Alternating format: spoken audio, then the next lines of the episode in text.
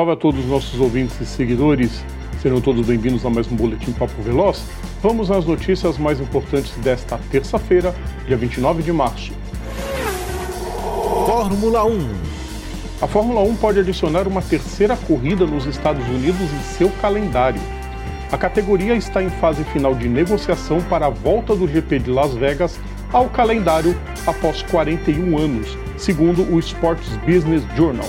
A prova seria realizada já em 2023, mais especificamente no final de semana do feriado de Ação de Graças no país.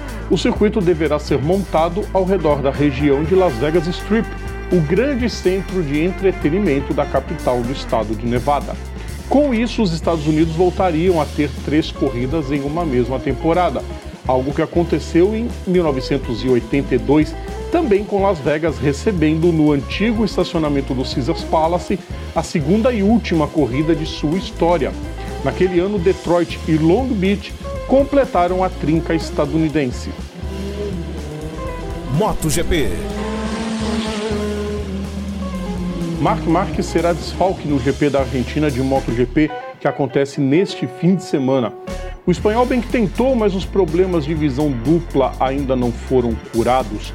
A confirmação veio através da própria equipe Honda. Marques sofreu uma grave queda durante o warm-up na etapa da Indonésia, em Mandalika, há duas semanas.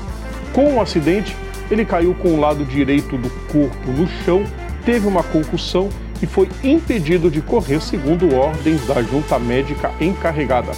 Na volta para casa, o ex-campeão da divisão principal da categoria voltou a sentir os sintomas da diplopia, problema que já o havia afastado da última corrida de 2021 em Valência. O alemão Stefan Bradl será o seu substituto na corrida que acontece no Autódromo de Termas de Rio Hondo neste domingo.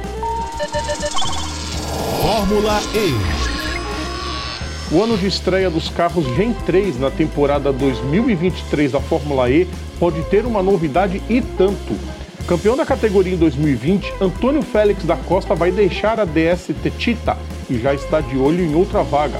De acordo com informações do portal The Race, o piloto português já estaria em conversas com a Porsche para defender a equipe em um acordo de múltiplos anos que representaria também a saída de André Lotterer da vaga de titular. Outra opção, um pouco menos provável do que o acerto com os alemães, é a Venturi. Da Costa negocia diretamente com a DS, que fornece os motores para sua atual equipe, a Tetita, mas irá equipar um segundo time, sendo a equipe chefiada por Suzy Wolff a favorita, já que a escuderia que se tornará Maserati na próxima temporada deve receber os tais motores.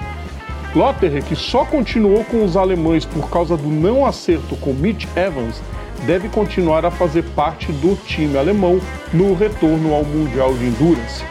Tanto da Costa quanto seu companheiro, o bicampeão Jean-Henrique Verne, podem deixar o time chinês sediado na França, incomodados com alguns atrasos de pagamento do time após problemas envolvendo a empresa de marketing esportivo chinesa Seca, que gerencia a equipe.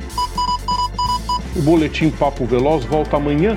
Vocês podem ouvir todo o nosso conteúdo em nosso canal no YouTube, nas plataformas digitais ou assinando o nosso feed yes.gd barra programa Papo Veloz. Vocês também podem nos seguir nas redes sociais, no Facebook, Instagram e Twitter. É só procurar por PGM Papo Veloz. Um grande abraço a todos e até mais. Tchau!